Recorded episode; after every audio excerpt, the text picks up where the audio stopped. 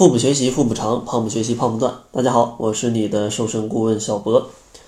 这期节目呢，主要想跟大家聊一聊有氧运动，因为大家可能总是听我讲有氧运动，有氧运动，但是呢，大家并不知道到底什么才是有氧运动。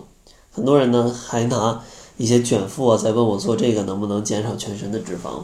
其实呢，像卷腹这类运动啊，完全就不算做有氧运动的这个范畴之内。所以说呢，今天啊，相当于。对大家来一个有氧运动的小科普吧。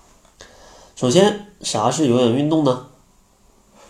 其实有氧运动啊，就是指人体在氧气充分供应的情况下进行的体育锻炼。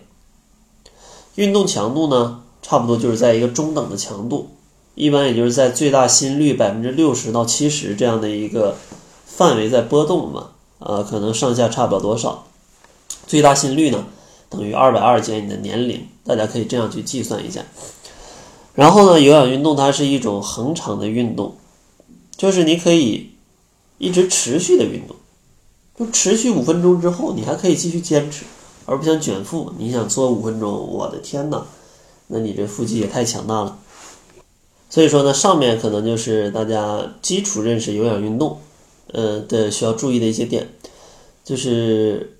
充分啊，氧气充分的供应情况下的运动，然后运动强度大概是在中等，然后呢是一种可以持续的运动啊，是一种可以持续的运动。那有氧运动有哪些好处呢？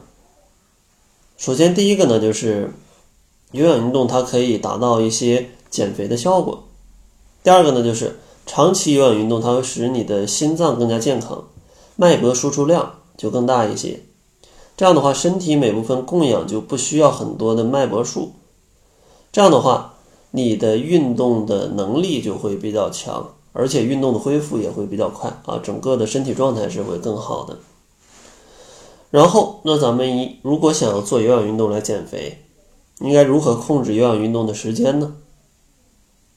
其实，像这种有氧运动，并不是一开始的运动的时候就会有大量的脂肪来供能。一般呢，当运动的时间达到二十分钟以上，脂肪供能的比例才会逐渐提高。所以说呢，我经常建议大家有氧运动啊，一定要超过二十分钟。建议呢，可以运动到四十分钟左右，因为这是一个正常人吧，或者说是肥胖患者，他也可以呃接受的一个时间的长度，不会搞得特别的疲惫。当然，四十分钟你也觉得累，那你也可以每隔十分钟休息个三十秒、一分钟的，这问题都不大。啊，这样的话也不太影响整个的减脂的效果。然后建议大家有氧运动最好不要一次性超过两个小时，因为如果你超过两个小时，就有运动过度的这样的风险。然后咱们最后应该如何去正确的认识有氧运动呢？比如说在减肥当中，那咱们第一点需要注意的就是要适度的去锻炼，不要说为了减肥非常拼命的去做有氧运动。小波说了，有氧运动能减脂，我天天都去做，不至于。研究发现，每周做个四到五次，它的效果啊，跟你做七次其实是差不多的。每次咱们就三十分钟、四十分钟的时间，如果累了，每隔十到十五分钟可以休息一到两分钟，都是可以的。然后，有氧运动的其实种类也非常多，像我刚才讲的这种氧气供应充足、中等强度，可以持续。慢跑、快走、爬山、健身操、游泳、骑车，都可以。当然，如果大家的体重基数比较大的话，像慢跑可能就会对膝盖的冲击比较大，可以选择换成快走，这样对膝盖的压力会小一些。或者像骑车、游泳，都是不错的健身方式。另外呢，大家如果觉得没有大块的时间来运动的话，其实见缝插针的运动方式也是一个不错的选择。不一定非要集中运动三十分钟，你动一动总比不动强。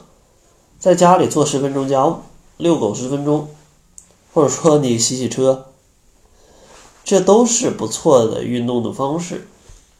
当然呢，它跟集中训练的这种减肥的效果，呃，肯定还是没有它那么好，但是肯定比你躺在床上的效果要更好。然后第四个小建议呢，就是建议大家可以在运动的过程当中进行交替的训练。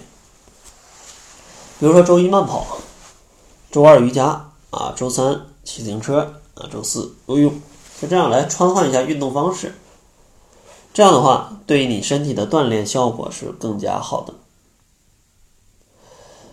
所以说，希望通过这期节目，让大家可以了解到有氧运动到底是个啥，它有啥好处，并且咱们在运动减肥的过程当中需要注意哪些事情。然后在节目的最后，如果大家在减肥的过程当中不会搭配饮食的话，也可以关注公众号，搜索“小辉健康课堂”，辉是灰色的灰，然后来领取一份减肥大礼包，里面就包含一份我为大家准备的超简单的七日瘦身食谱。另外呢，春节之前的甩脂营已经没有名额了，哈，全部都满了。如果大家想要加入春节之后的前两期甩脂营啊，也就是三月三号跟三月十三号的话，可以关注公众号，然后来添加营养师小辉的微信。在他那里来领取一份现金的红包啊，因为在春节的前两期刚开始嘛，我们肯定是要准备一些优惠给大家的，所以说大家如果想要领取的话，就关注公众号来去添加校辉校长的微信吧。那好了，这就是本期节目的全部，感谢您的收听。作为您的私家授权顾问，很高兴为您服务。